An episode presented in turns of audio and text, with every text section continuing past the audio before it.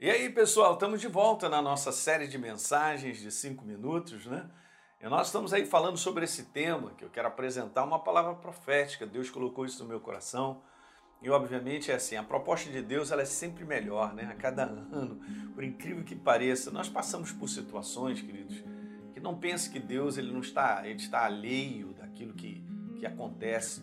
Mas nós passamos situações que justamente fazem parte desse processo escolar de sermos transformados em pessoas melhores. É aí que está o grande trabalho do aperfeiçoamento da minha vida e da sua sobre a face da terra. Quando a gente começa a ter uma visão maior a respeito de que Deus não nos abandonou, Ele está conosco, que o propósito dele será cumprido, a despeito daquilo que a gente envolve, se envolve nesse mundo, obviamente, porque é um mundo decaído, um mundo cheio de dificuldades e lutas para todo mundo e problemas.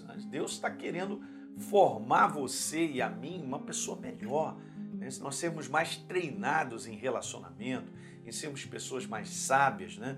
pessoas eficientes para a edificação uns dos outros, é isso aí que interessa para Deus. Mas então vamos lá, vamos seguindo aqui na nossa programação de falar sobre o tempo de transbordar.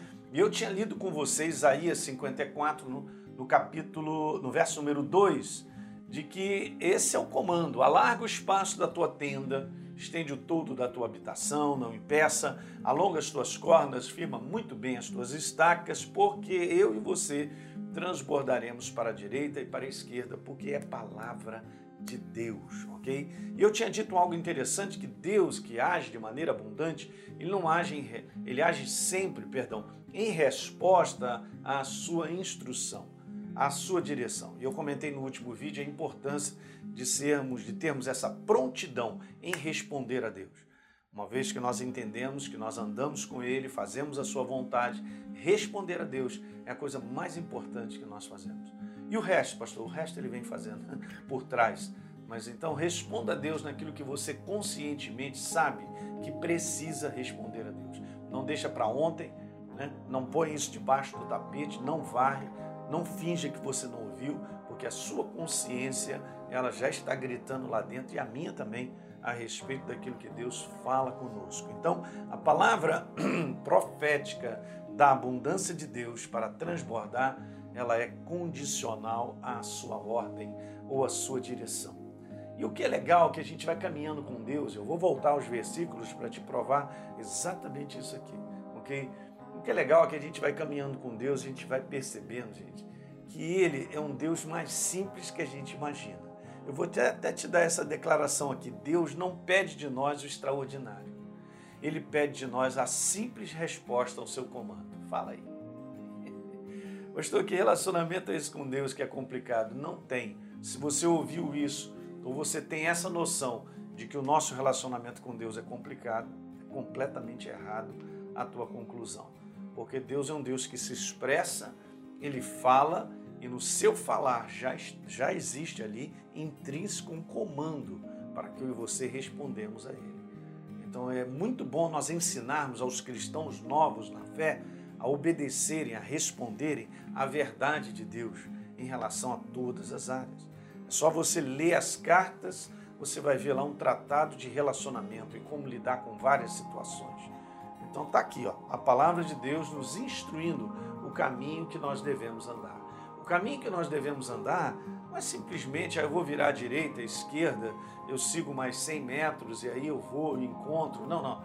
O caminho que nós devemos andar, ou a direção de Deus, é a direção diária para várias coisas que nós temos que responder ao seu comando.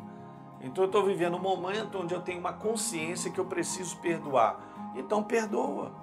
Ah, pastor, mas tem dificuldade. Não é questão de dificuldade. Todos nós, a nossa carne não gosta de muita coisa.